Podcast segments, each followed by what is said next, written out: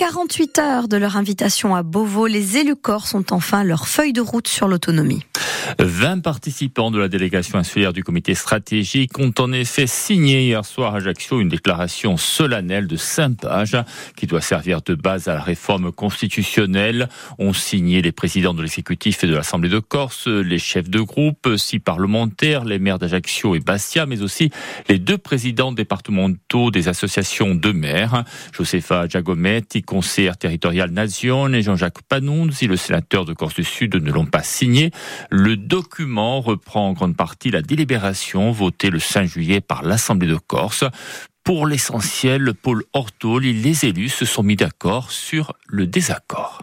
Oui, à défaut d'unanimité, les élus ont désormais une déclaration politique solennelle consensuelle. Ce document de cinq pages doit servir de base à la discussion avec le gouvernement et n'aborde que des chapitres constitutionnels. Tout d'abord, la notion de peuple est abandonnée pour une communauté insulaire historique, linguistique et culturelle, du Emmanuel Macron dans le texte. Le lien à la terre est également posé, de même que la mise en œuvre d'un bilinguisme. Enfin, les élus optent pour un nouveau pacte budgétaire en vue d'une autonomie fiscale. La déclaration met la poussière sous le tapis en examinant plus tard la métropolisation d'Ajaccio et les futures élections. L'accord sera-t-elle un titre comme le veulent les nationalistes ou simplement un article comme le préconise la droite? Ces deux positions figurent. Idem pour le gros morceau, le pouvoir législatif voulu par Gilles Simeone, le pouvoir d'adaptation voulu par la droite. Ces deux options sont présentées. Enfin, l'Assemblée délibérera sur ce statut et les corps seront consultés par référendum. Les élus insulaires ont mis 11 heures pour s'accorder sur leur désaccord. Ils n'auront qu'une petite nuit pour convaincre Gérald Darmanin qui lui aussi dispose de sa feuille de route et bâtir le futur statut d'autonomie.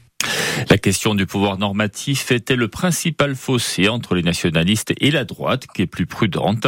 Le document qui sera présenté lundi, place Beauvau, n'a pas abouti à un accord, mais il respecte les deux options, comme l'explique Jean-Martin Mondelogne, co-président du groupe Sociuno.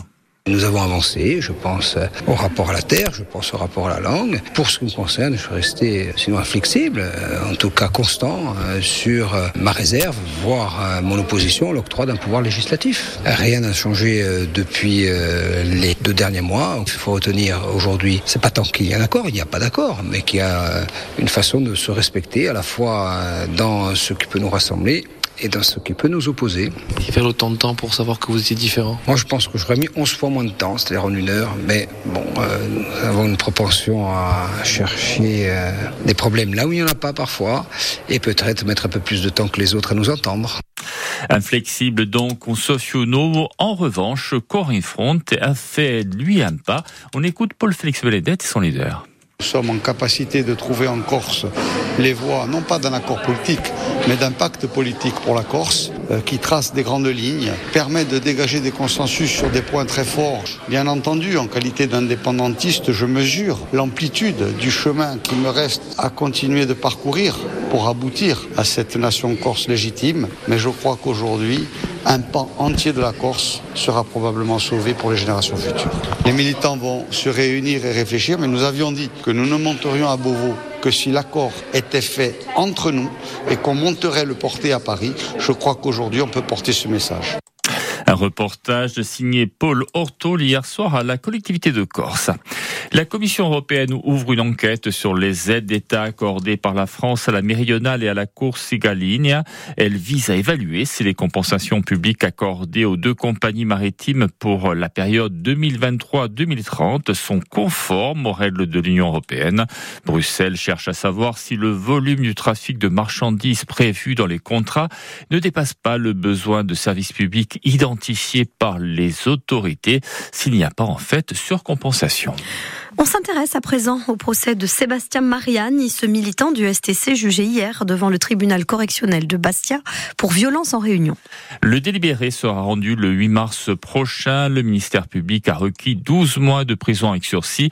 Les faits remontent au 17 avril 2023 devant la centrale EDF de Luciana. En marge d'un rassemblement syndical, Sébastien Mariani est accusé d'avoir agressé le secrétaire de la CGT Énergie, Xavier Nez, qui était absent hier à l'audience. Absence regrettée par la défense. Maître Laura Maria Poli, qui a d'ailleurs plaidé la relaxe. Qu'on ne dépose pas plainte, euh, mais que finalement, euh, bon, on va dénoncer à demi-mot. Ben, je pense que ça aurait été une très bonne chose qu'il puisse venir s'expliquer devant le tribunal et aller au bout de son, de son raisonnement. Il y reste des questions en suspens et c'est très dommage. Dans ma plaidoirie, j'ai parlé à la fois des faits, mais aussi j'ai également fait du droit. Les règles, elles sont claires, hein. les textes sont, sont, assez simples. Le doute doit lui profiter. Aujourd'hui, euh, je ne comprends pas les réquisitions du ministère public à une peine d'emprisonnement de 12 mois avec sursis pour une personne qui a 44 ans bientôt et qui est inconnue des services de police et de gendarmerie. C'est très surprenant, on va dire. Des propos recueillis par Alexandre Sanguinette et nous entendrons l'avocat de Xavier Nez dans notre édition de 9h. On termine avec du foot, Patrick, et la Ligue 2. Le Sporting joue ce soir le maintien à Auxerre, alors que l'ACA tentera de se rapprocher du podium. Après avoir arraché le nul à Laval, partout les blancs et rouges reçoivent Amiens, concurrent direct pour l'accession en Liga. Toujours invaincu depuis le début de la saison à Timitsol, où les asséistes comptent bien maintenir le cap pour raccrocher le wagon du top 5.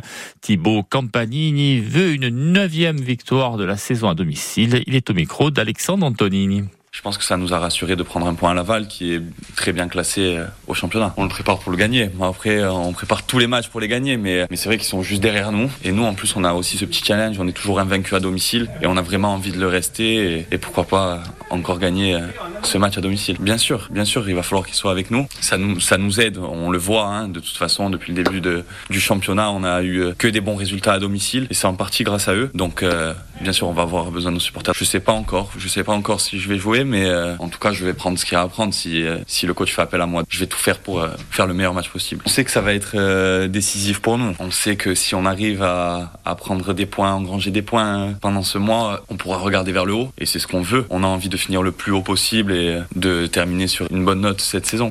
Le SCB se déplace de son côté chez le leader Auxerre, actuellement 16e du championnat. C'est une tâche difficile qu'attend le Sporting, surtout après sa défaite la semaine dernière à Foriani face à Rodez. Actuel meilleur buteur du club cette saison avec cette réalisation, Miguel Afarella revient sur ses dernières performances et notamment sa relation avec la nouvelle recrue Gaëtan Charbonnier. Il n'y a rien qui s'est débloqué. Je suis toujours le même homme, j'ai toujours été le même joueur. Et euh, c'est la confiance. Pour un attaquant, c'est ce qu'il y a de plus cher, je pense. Bah, je tiens à remercier les coachs, parce que c'est grâce à eux. La, confiance, ça revient pas tout seul. Et euh, merci aux supporters qui m'ont soutenu, malgré tout. Non, je suis le même homme, je me sens bien. C'est quelqu'un qui aime bien euh, décrocher. Moi, j'adore prendre la profondeur. Donc en fait, quand je le vois venir au ballon décrocher, moi, je prends tout de suite la profondeur parce que je sais que les ballons, ils vont arriver. C'est quelqu'un qui est altruiste et qui a une bonne patte. Donc je sais très bien que les ballons, ils vont arriver. On est déçu d'avoir perdu devant nos supporters, mais on leur demande de pas nous lâcher parce que c'est ensemble qu'on va le faire. Même en grosse mission commando, on va tout faire pour aller chercher des points au cerf. Je pense qu'il va falloir être à 200%. Il n'y a pas forcément d'ingrédients miracles. Il faut être à 200% et ça va passer par là. Bah après, on est préparé. On va aller là-bas comme des chiens et on va tout faire pour amener des points à la maison. Au CRSCB et ACA Amiens, c'est à suivre à partir de 18h50 sur RCFM.